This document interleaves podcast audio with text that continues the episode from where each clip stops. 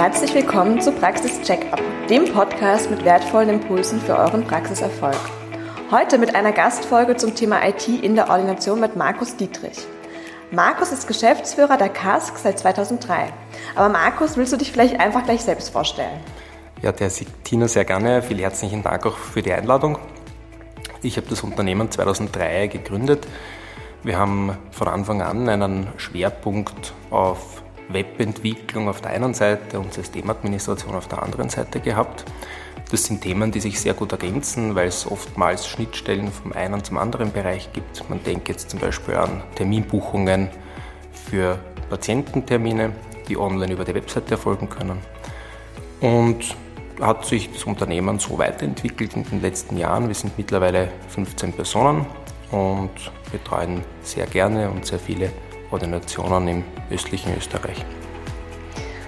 Das klingt total spannend. Wir arbeiten ja auch ähm, viel zusammen, eben im, im Bereich Ordination, ähm, ja, äh, Gründung, diese ganzen Themen. Würden wir, ich würde sagen, wir starten gleich mal mit der Gründung. Ähm, was würdest du sagen, was ist grundlegend notwendig ähm, bei einer Ordinationsgründung im Hinblick auf die IT-Ausstattung? Ja, danke für diese Frage. Das ist ein ganz wichtiges Thema, weil wir sehr viele Bereiche haben, die man sich vorher gut überlegen sollte und gut abdecken sollte. Das Wichtigste ist, dass man mal sich bewusst macht, wie lang ähm, Anschaffungen, wie lang Entscheidungsprozesse dauern können und sich dafür eben auch entsprechend Zeit nimmt. Wenn wir jetzt eine Ordination beraten, die in Gründung ist, dann reden wir davon, dass wir ungefähr ein halbes Jahr bevor die geplante Eröffnung stattfindet, einmal ein erstes Gespräch führen, dass wir Angebote legen, dass wir aber natürlich auch Angebote von anderen IT-Dienstleistern einholen. Also ein halbes Jahr vor Eröffnung fangen wir mit den ersten Vorarbeiten an. Es braucht dann einen, einen gewissen Zeitraum, wo ja auch der Praxisgründer sich entscheiden muss, welchen IT-Dienstleister will er beauftragen, mit welcher Software will er arbeiten, möchte er Cloud-Software verwenden oder lokal installierte Software. All das sind Entscheidungen, die Zeit brauchen.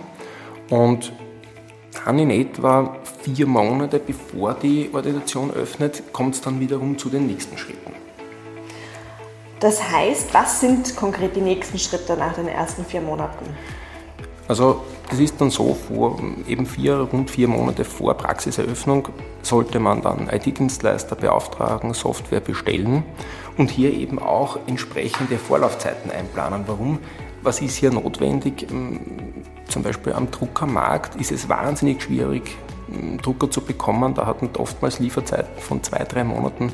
Man muss Laborgeräte, Ultraschall, EKG, Blutwerte, Harngeräte, all das muss man rechtzeitig bestellen. Man muss sich überlegen, wie kann man diese verschiedenen Geräte in die Patientenverwaltungssoftware einbinden. Also all das sozusagen braucht es und das braucht Zeit. Das ist momentan wahrscheinlich auch der Marktsituation geschuldet, oder? Dass, dass man so lange Vorlaufzeit braucht. Ja, also die Vorlaufzeiten haben sich hier grundsätzlich äh, jedenfalls erhöht, vor allem was die Verfügbarkeit von, von Hardware betrifft. Mhm. Man muss dazu sagen, es geht dann weiter, wenn man sagt, okay, man hat einmal bestellt, es braucht dann einige Wochen, bis die Sachen da sind und rund zwei Monate vor dem Eröffnungstermin sollten dann schon Installationstermine ausgemacht werden mit dem Internetprovider, mit einem E-Card-System. Dafür braucht man Achtung, die Vertragspartnernummer von der ÖGK, da ist schon einige, sind schon einige Eröffnungen daran gescheitert, dass die wirklich zu spät gekommen ist. Man muss das ganz gesamte System vorinstallieren. Es müssen zahlreiche Einstellungen getroffen werden, auch jetzt von der Organisationssoftware her. Und all das braucht einfach Zeit. Mhm. Wie kann ich mir das konkret vorstellen? Es gibt ja, wie du eben schon erwähnt hast, die Patientensoftware, es gibt die Telefonanlage, es gibt die Hardware, es gibt vielleicht noch andere Software-Themen, die ganzen medizinischen Geräte, wo es Schnittstellen geben muss. Was genau, ähm, ja, also um was genau kümmert ihr euch und was machen dann wieder andere Partner? Ja, also wir sind als IT-Dienstleister sozusagen der Generalist. Wir kommunizieren mit den verschiedenen Experten. Das heißt, wir versuchen den Praxisgründern einen ganz einen klaren Fahrplan zu geben, was sind unsere Leistungen. Das ist jetzt einmal die Kern-IT-Leistung. Wir besorgen die Hardware, wir machen das ganze Setup.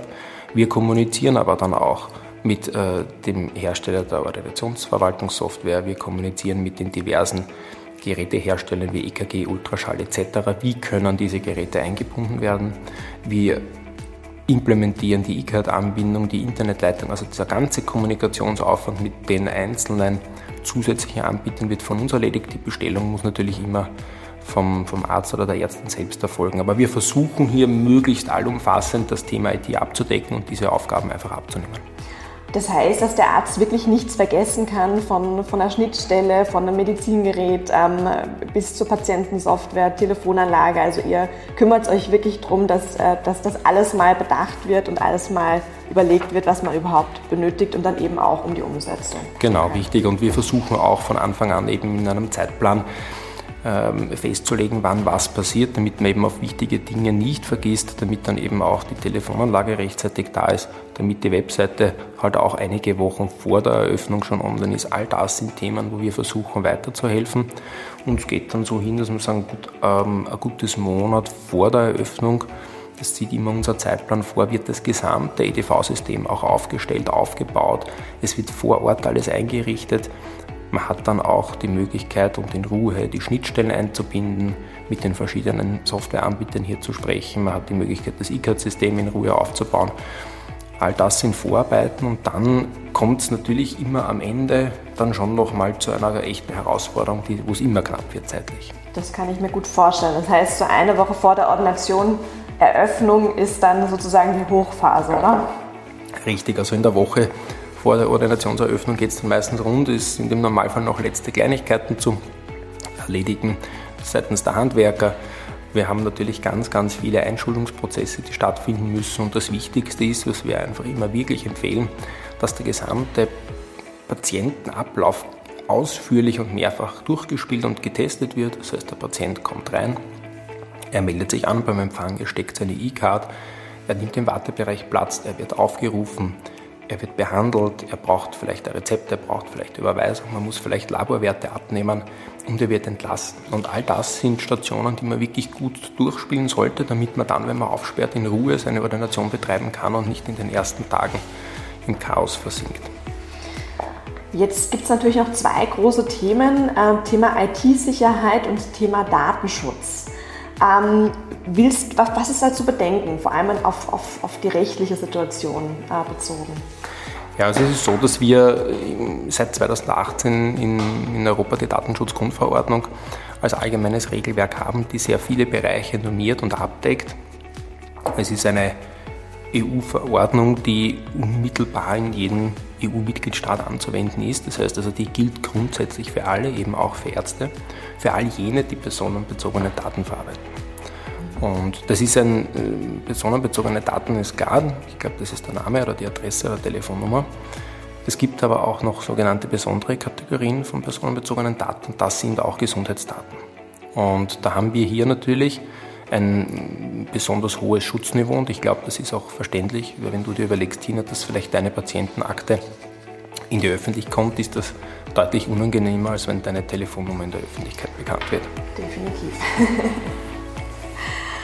Das heißt, ja, also wichtiges Thema. Ähm, was ist da eure Rolle oder wie unterstützt ihr hier den Arzt?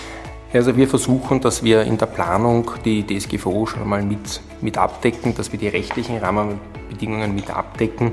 Und man muss sich dazu ein bisschen auch äh, vor Augen führen, was, wie, wie ist dieses Regelwerk aufgebaut. Ja? Das eine ist, es gibt drei hauptverantwortliche Akteure im Bereich der DSGVO. Das ist der Betroffene, in diesem Fall im Normalfall die Patientin oder der Patient. Es gibt den Verantwortlichen, das ist der Arzt, die Ärztin, das Ordinationsgründungsteam. Und es gibt die sogenannten Auftragsverarbeiter, das sind Dienstleister. Normalerweise sind das IT-Dienstleister. Und in diesem Dreieck bewegen wir uns. Und hier gibt es eine Vielzahl an rechtlichen Rahmenbedingungen, die erfüllt werden müssen. Auf der einen Seite muss klar sein, dass der Verantwortliche, das sagt schon der Name, immer nach außen hin haftet. Also auch wenn seine Dienstleister Fehler begehen, haftet im ersten Schritt immer mal der Verantwortliche. Das heißt, wir versuchen, dass wir als Dienstleister, also wir tätig sind, natürlich eine höchstmögliche Sorgfalt an den Tag legen, aber auch den Verantwortlichen dabei unterstützen, zu erkennen, wo hat er vielleicht Services oder Ideen, die er einbinden möchte in seinen Ordinationsbetrieb, die eben nicht DSGVO-konform sind. Man denke hier jetzt an Cloud-Anbieter, vor allem aus dem US-amerikanischen Markt. Mhm. Was sind denn so andere wesentliche Bestandteile des, des Datenschutzes, was ich in der Ordination beachten sollte? Ja, wir haben äh, ganz grundsätzlich ein paar wesentliche Punkte, die sich eben aus der DSGVO ableiten lassen. Auf der einen Seite ist es jetzt mal dieses organisatorische System, dass ich ich habe mit meinen Dienstleistern Auftragsverarbeitungsverträge, dass ich also mal rechtlich einigermaßen abgesichert bin. Das ist das eine, aber auf der anderen Seite lassen sich wirklich ganz klare Handlungsmaßnahmen ableiten daraus.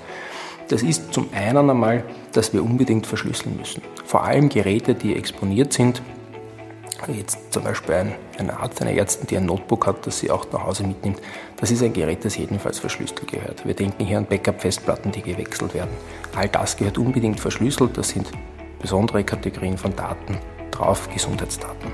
Das ist das eine. Das zweite ist, wir haben eben bei der Auswahl der Cloud-Anbieter, mit denen wir zusammenarbeiten, sehr strenge Kriterien. Also man kann dazu sagen, eine normale Dropbox oder ein normaler Google-Account lässt sich im Gesundheitsumfeld einfach nicht umsetzen. Das muss man sich bewusst sein. Das bringt halt manchmal auch Einschränkungen mit sich. Wir haben den Punkt, dass wir sagen, wir brauchen unbedingt Backups. Das ist, sollte im eigenen Interesse sowieso passieren, aber auch das ist einer der Punkte, die die DSGVO grundsätzlich regelt. Wir haben Erfordernisse, was die Vernichtung von Papierakten betrifft. Da gibt es einfach eine, bei Schreddern unterscheidet man äh, bestimmte Sicherheitsklassen und hier haben wir die Sicherheitsklasse 3, die schlichtweg einfach vorgeschrieben ist. Und wir haben eine besondere Sorgfaltspflicht bei der Auswahl der Dienstleister, mit denen wir zusammenarbeiten, also auch mit österreichischen Dienstleistern. Und natürlich mit den Mitarbeiterinnen und Mitarbeitern braucht es Verschwiegenheits- und Vertraulichkeitsvereinbarungen. Auch das gehört abgedeckt. Das sind alles so wesentliche Bestandteile, die sich hier aus der Datenschutzgrundverordnung ergeben. Ja, man sieht, glaube ich, an der, an, der, an der Vielzahl der Themen, was alles äh, IT in der Organisation mit sich bringt. Wirklich von der Ausstattung bis über Software, äh, Website, IT-Sicherheit, ähm, Datenschutz. Also es ist wirklich, wenn man einmal in die Tiefe geht, ähm, ja, sieht man erstmal, wie, wie, wie detailliert das Ganze sozusagen zu betrachten ist. Ich würde sagen, ähm, wir, wir enden heute vielleicht mit noch zwei, drei kurzen Tipps deinerseits. Was ist das, was ich als niedergelassener Arzt ja, mir auf jeden Fall gleich mal anschauen sollte, ja, ob, ob ich da gut aufgestellt bin? Ja, also ich finde, es sind vor allem zwei Themen ganz, ganz wesentlich. Das eine ist die Verfügbarkeit von den Diensten, aber auch von den Dienstleistern, mit denen ich zusammenarbeiten möchte. Man muss sich vorstellen, oftmals sieht man garantierte Verfügbarkeit von 99 Prozent. Bei 99% Verfügbarkeit im, übers Jahr gerechnet kann also ein Service 87 Stunden lang offline sein. Das sind fast vier Tage. Jetzt kann man sich überlegen, ob das ausreichend ist, wenn man am Montag aufsperrt und vier Tage lang seine Ordination nicht betreiben kann. Also das heißt, das eine Thema ist Verfügbarkeit.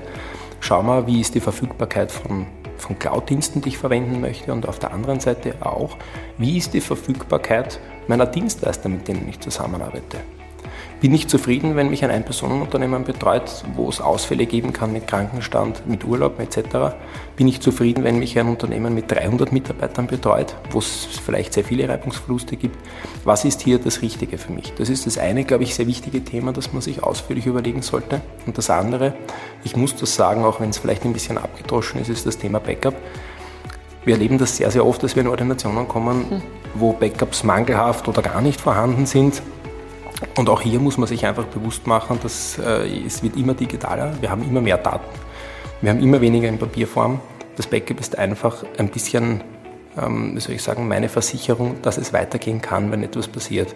Und da hier zu sparen oder das hier nicht zur Chefsache zu machen, ist in meinen, nach, meinen Augen eigentlich fahrlässig. Definitiv, ist ja die Geschäftsgrundlage letztendlich. Ne? Sehr gut, okay. Dann würde ich sagen, Markus, ich glaube, wir haben noch ganz, ganz viele andere Themen. Das Thema Cloud versus äh, lokales System in der Ordination ist, glaube ich, ein Riesenthema. Telefonanlage, IT-Sicherheit beziehungsweise Cybersecurity, die ganzen Themen. Ich würde sagen, wir machen sicher noch weitere Folgen. Ähm, dann danke fürs Zuhören auf jeden Fall mal für, für diese Folge. Ich glaube, es waren auf jeden Fall interessante Tipps dabei. Ich glaube, jeder weiß, was äh, jetzt mal zu tun ist oder was man sich auf jeden Fall mal anschauen sollte. Wir freuen uns wie immer über Feedback, ähm, über Fragen. Wir geben auch die Kontaktdaten von Markus und die Show Notes. Und ja, ansonsten bleibt mir nur noch zu sagen, dass wir uns auf die nächste Folge freuen und danke fürs Zuhören.